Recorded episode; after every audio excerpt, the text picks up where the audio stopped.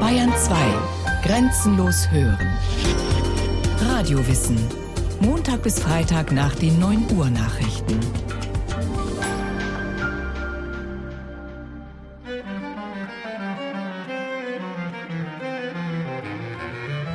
Raskolnikow zog das Beil heraus, schwang es mit beiden Händen, kaum noch bei Bewusstsein, und ließ es fast ohne Anstrengung, fast mechanisch, mit dem Rücken auf den Kopf der Alten niederfallen. Der Hieb hatte, da sie so klein war, genau ihren Scheitel getroffen. Sie schrie auf, aber leise, und sackte dann plötzlich auf dem Boden zusammen, obgleich sie noch beide Hände zum Kopf heben konnte.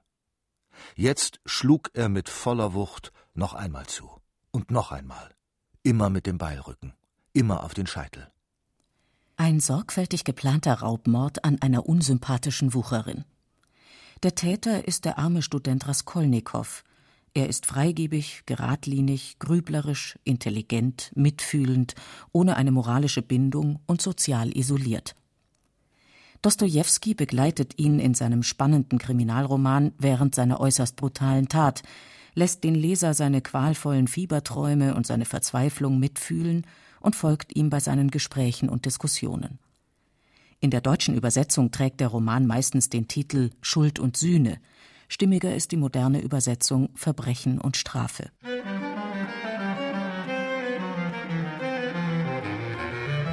Es bleibt nicht bei dem ersten Mord. Zufällig überrascht die harmlose Schwester der Ermordeten den präzise wie ein Automat handelnden Mörder.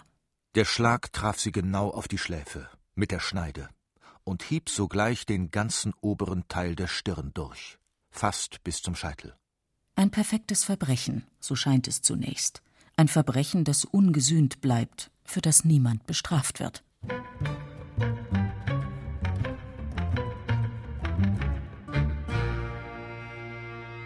Historisch ist die Strafe aus der Rache und dem Rachetrieb entstanden.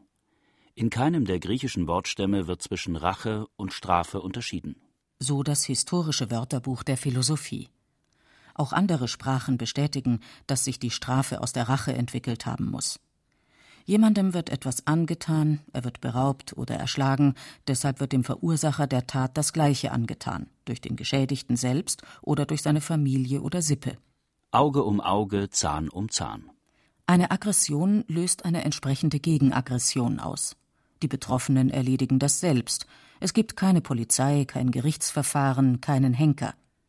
Niemand fragt nach den Motiven einer Tat, ob der Täter bei klarem Verstand war, ob widrige Umstände ihn zwangen, ob sich die Tat wiederholen würde. Auge um Auge, Zahn um Zahn.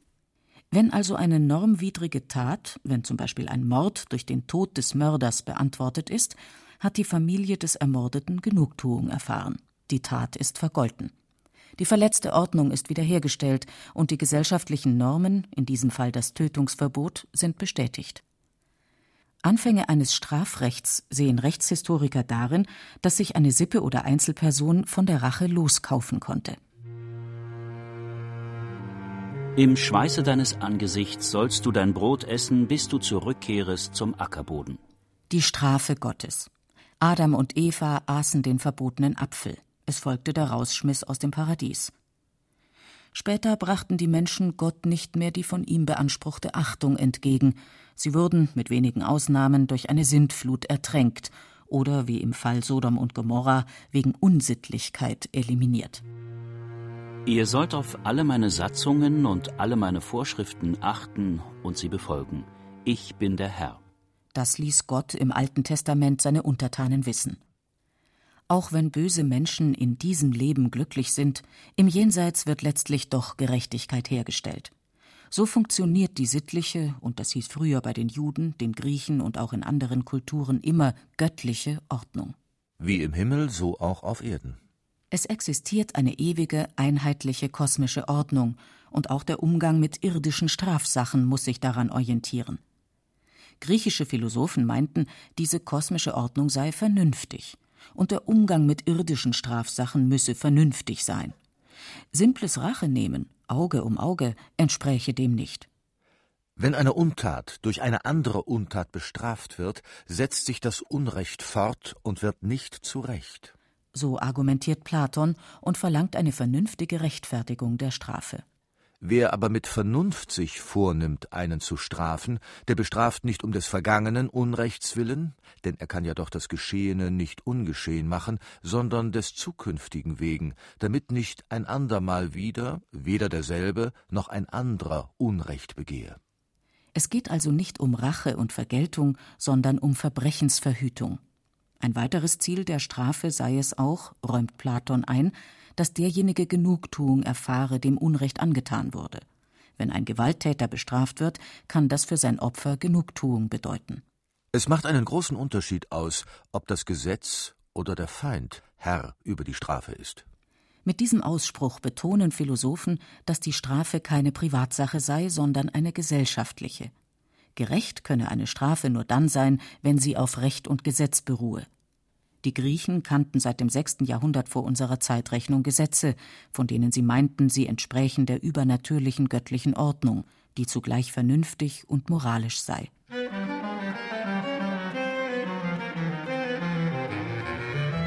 Bei einem zufälligen privaten Treffen mit Raskolnikow spielt der Untersuchungsrichter Porphyri auf einen Artikel an, den Raskolnikow veröffentlicht hatte. Hier hatte er alle Menschen in gewöhnliche und ungewöhnliche Menschen eingeteilt. Raskolnikow erklärt Ich glaube an meinen Grundgedanken. Der besteht eben darin, dass die Menschen aufgrund eines Naturgesetzes ganz allgemein in zwei Kategorien zerfallen. In eine niedere Kategorie, die gewöhnlichen Menschen, sie bilden sozusagen das Material, das einzig zur Erzeugung von seinesgleichen dient. Und in Menschen im eigentlichen Sinne des Wortes, das heißt solche, die die Gabe oder das Talent besitzen, die erste Kategorie besteht aus Leuten, die ihrer Natur nach konservativ und ordentlich sind, in Gehorsam leben und es auch lieben, gehorsam zu sein.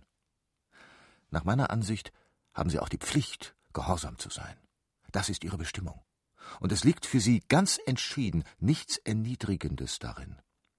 Alle Angehörigen der zweiten Kategorie übertreten das Gesetz. Sie sind Zerstörer oder neigen wenigstens dazu, je nach ihren Fähigkeiten.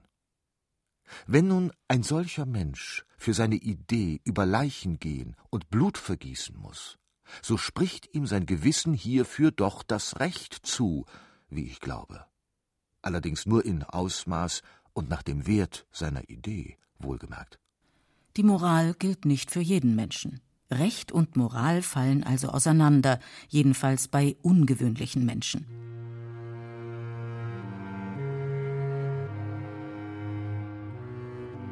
In der griechischen Philosophie und später in Theologie und Philosophie des christlichen Abendlandes stimmen nicht nur Moral und Recht überein, auch die irdischen Strafinstanzen seien gleichsam göttlich garantiert. Die staatliche Gewalt steht im Dienst Gottes und verlangt, dass du das Gute tust. Wenn du aber Böses tust, fürchte dich. Denn nicht ohne Grund trägt sie das Schwert. Sie steht im Dienst Gottes und vollstreckt das Urteil an dem, der Böses tut heißt es im Neuen Testament bei Paulus im Römerbrief. Martin Luther konkretisiert diesen Ausspruch. Nicht der Mensch, sondern Gott hänget, rädert, enthauptet, würget und krieget. Es sind alles seine Werke und Gerichte. Bis ins 18. Jahrhundert hinein kannte man Gefängnisstrafen nur in wenigen Ausnahmefällen.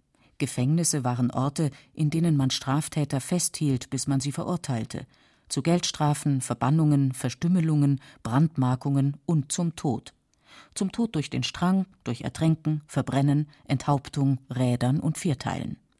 Hinrichtungen waren gut organisiert und hatten hohen Unterhaltungswert. Einem Vatermörder erging es 1757 in Paris so. Auf einem Gerüst sollte er an Brustwarzen, Armen, Oberschenkeln und Waden mit glühenden Zangen gezwickt werden. Seine Hand sollte mit Schwefelfeuer gebrannt werden, und auf die mit Zangen gezwickten Stellen sollte geschmolzenes Blei, siedendes Öl, brennendes Pechharz und mit Schwefel geschmolzenes Wachs gegossen werden. Dann sollte sein Körper von vier Pferden auseinandergezogen und zergliedert werden. Zwicken hieß übrigens Teile des Fleisches aus dem Körper herausreißen.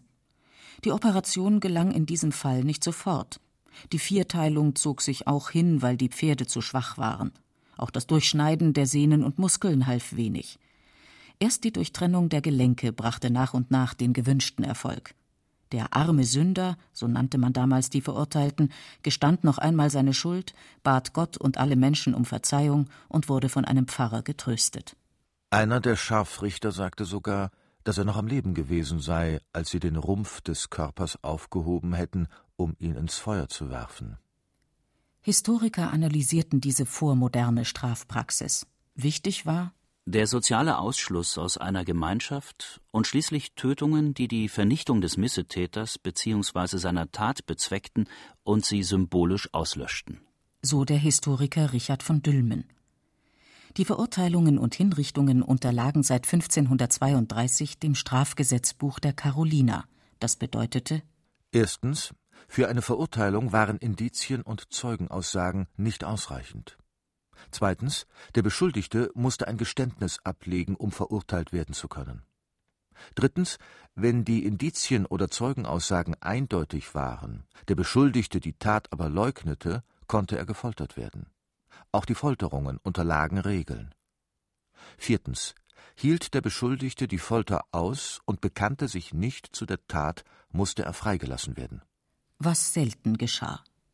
Hinrichtungen waren Rituale mit Volksfestcharakter. Es gibt Berichte, dass 20.000 Menschen als Zuschauer anwesend waren. Zu einer gelungenen Hinrichtung gehörte ein geständiger, armer Sünder. Perfekt war es, wenn er seine Tat lautstark bereute, sich bei seinen Richtern für ihre gerechte Strafe bedankte und sein Publikum bat, ihn als abschreckendes Beispiel zu nehmen. Sozial-magische und religiöse Reinigungsvorstellungen verschmolzen vor allem in der nachreformatorischen Zeit. Also im 16. bis 18. Jahrhundert. Die Idee der Besserung eines Missetäters durch seine Strafe und die Verbindung von sozialem Nutzen und Strafe waren der traditionalen Gesellschaft fremd. Es ging um eine Reinigung der Welt und eine Wiederherstellung der sittlichen Ordnung. Reinigend wirkte die Hinrichtung dadurch, dass die Hinrichtungsart das Verbrechen spiegeln sollte. Gotteslästerern wurde vor ihrer Verbrennung die Zunge herausgerissen, Raubmördern die Hand abgeschlagen, Ehebrecher wurden verbrannt. Die Leiche des Hingerichteten wurde an den Orten seiner Tat ausgestellt.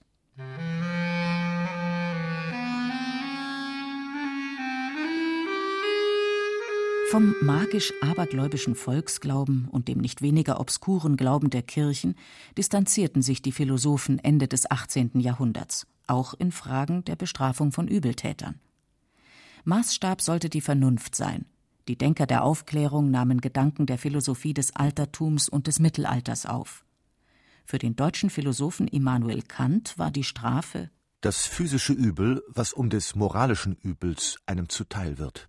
Recht und Moral bildeten für Kant eine unlösbare Einheit. Die Rechtsordnung ist moralisch, die moralische Ordnung ist Grundlage des Rechts. Beides, Recht und Moral, entspringt der Vernunft. Theologen geht es um die göttliche Ordnung, Kant um die ebenso verbindliche Ordnung der Vernunft und der vernünftigen Moral. Wenn jemand ein Verbrechen begeht, wie Raskolnikow, beschädigt er diese Ordnung. Deshalb muss er bestraft werden. Es wird gestraft, weil Unrecht begangen worden ist. Weil die Ordnung gestört, weil die Norm verletzt wurde. Es geht um die bereits geschehene Tat, also um die Wiederherstellung der Ordnung. Es geht um Vergeltung. Dem entgegengestellt ist der pragmatischere Gedanke der Verhinderung des Verbrechens in der Zukunft. Es wird gestraft, damit kein Unrecht begangen wird. Damit in Zukunft ein Täter seine Tat nicht wiederholt und damit andere abgeschreckt werden. In der Sprache der Juristen heißt das, Ziel der Strafe ist Prävention. Spezialprävention, damit ein konkreter Täter seine Tat nicht wiederholt und gebessert wird. Generalprävention, damit niemand anders eine ähnliche Tat begeht und abgeschreckt wird. Der Einwand gegen diese Straftheorie ist, der Täter ist dann allein Mittel zum Zweck der Abschreckung.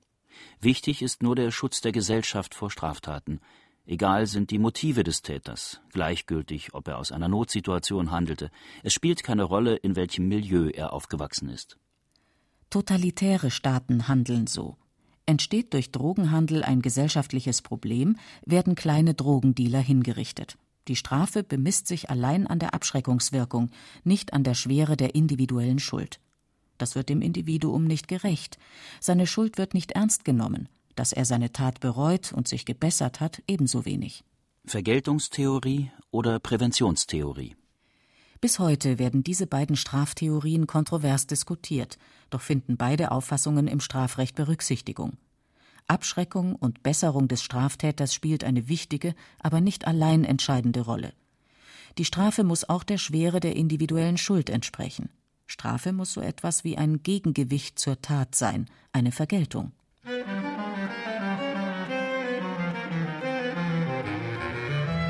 Raskolnikow, der Doppelmörder, beginnt langsam seine Tat zu bereuen. Sehr langsam. Seine Theorie von den ungewöhnlichen Menschen, die die anderen als Material ansehen und auch umbringen können, beginnt er zu bezweifeln, obwohl er keine Gegenargumente findet. Gegenüber Sonja, einer jungen Frau, die sich prostituiert, nur um ihre Familie vor dem Verhungern zu retten, beichtet er Ich wollte töten, Sonja. Nur für mich töten. Für mich allein. Ich wollte mir dabei nicht einmal etwas vorlügen.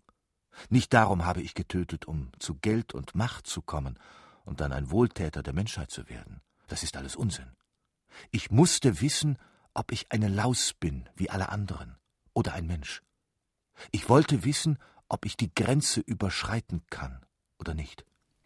Raskolnikow gesteht seine Tat. Er nimmt Leid auf sich, um die Tat zu sühnen. Man billigt ihm mildernde Umstände zu, acht Jahre Zwangsarbeit in Sibirien.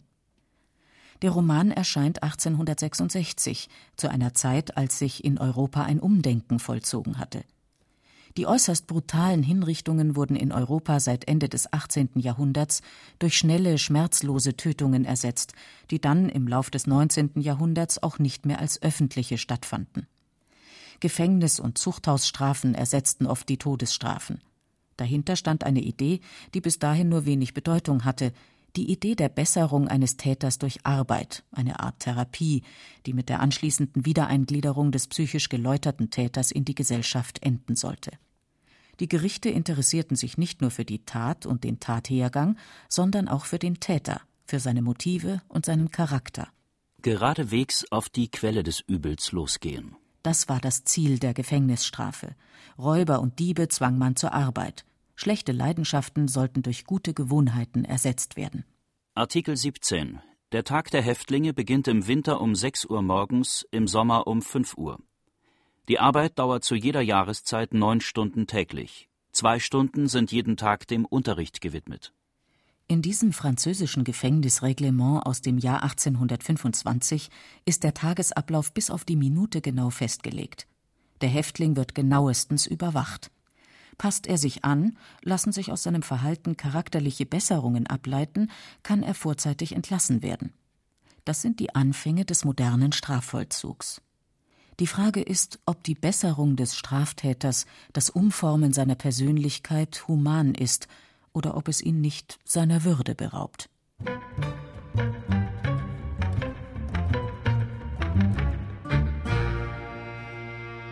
Raskolnikow erträgt seine Tat nicht, stellt sich der Justiz, lässt sich verurteilen.